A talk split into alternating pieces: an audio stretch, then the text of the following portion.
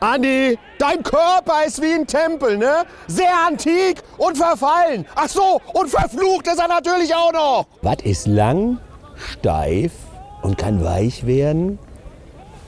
Ja, ein Spargel. Ne? Ich glaube, der steht heute bei den Bayern auch auf der Speisekarte vom Manchester-Spiel. Ne? Kannst als Trainer auch einfach erklären. Kannst du sagen, guck mal da oben, ne? das ist Manchester City mit Kopf.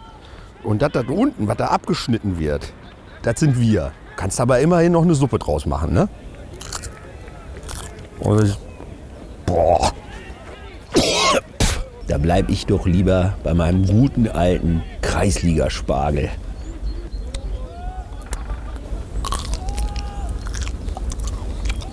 Ne, Hermann, du kochst Wiener Würstchen auch nur so lange, damit sich das Extrafach für den Senf öffnet.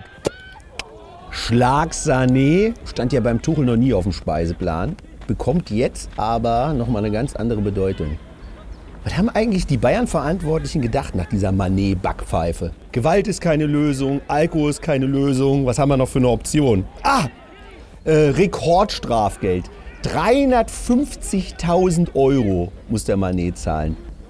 Das finde ich schon hart, ne? So ein Stundenlohn als Strafe. Ganz einfache Lösung. Wer schlägt, fliegt raus. Egal welche Liga, raus. Und nicht, ach, wir mischen mal Rehragout mit Rindfleisch, weil es ja halb so wild. Der Tuchel hat gesagt, wir brauchen gegen Manchester das Momentum. In kleinen Momenten den Moment auf unserer Seite. Da fragt sich auch jeder Spieler, Moment mal, wer ist denn dieser Momentum? Spielt er bei den Bayern Amateuren? Vielleicht ist der Momentum auch der klassische Mittelstürmer, der den Bayern fehlt.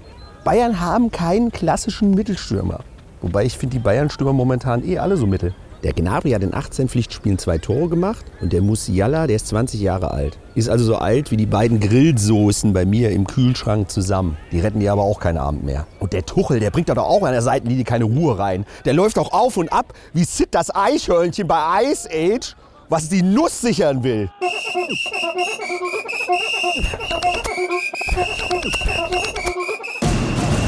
Die Bayern leiden dank Brazzo und Kahn am Briefkastensyndrom.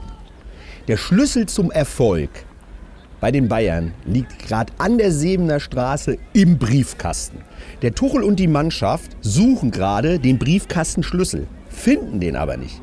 Rufen beim Kahn und beim Brazzo an und sagen, hör mal, wo ist denn der Briefkastenschlüssel? Sagt der Brazzo, keine Ahnung, ich finde den nicht. Ich schicke euch aber neun Briefkastenschlüssel. Und der liegt jetzt wieder im Briefkasten. Und während die Bayern auf dem Wildwasserkanal gerade so richtig die Kontrolle verlieren, sonnen sich Carlo Angelotti, David Alaba und Toni Groß und zünden sich gerade alle eine Zigarre an.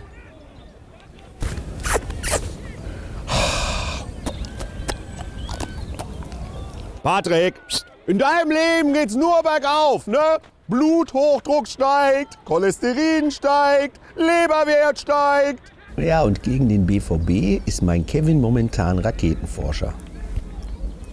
Wobei, da tue ich meinem Kevin Unrecht.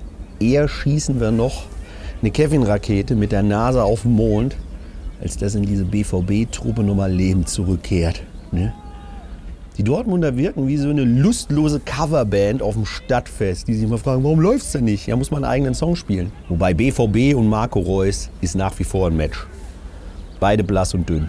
Aus einem Taschentuch wird halt auch kein Putzlappen mehr.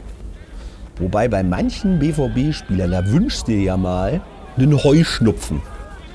Da ist endlich mal wieder ein bisschen Tempo im Spiel. Ich hoffe ja, dass weder Bayern noch Dortmund Meister werden. Die einen freuen sich eh nicht und die anderen haben es nicht verdient. Meister wirst du nur als Einheit, als Union. Kevin! Boah, der ist so hohl. Der ist in seinem Campingurlaub von Wohnwagen zu Wohnwagen gelaufen, hat geklopft und gesagt, einmal Currywurst mit Pommes bitte.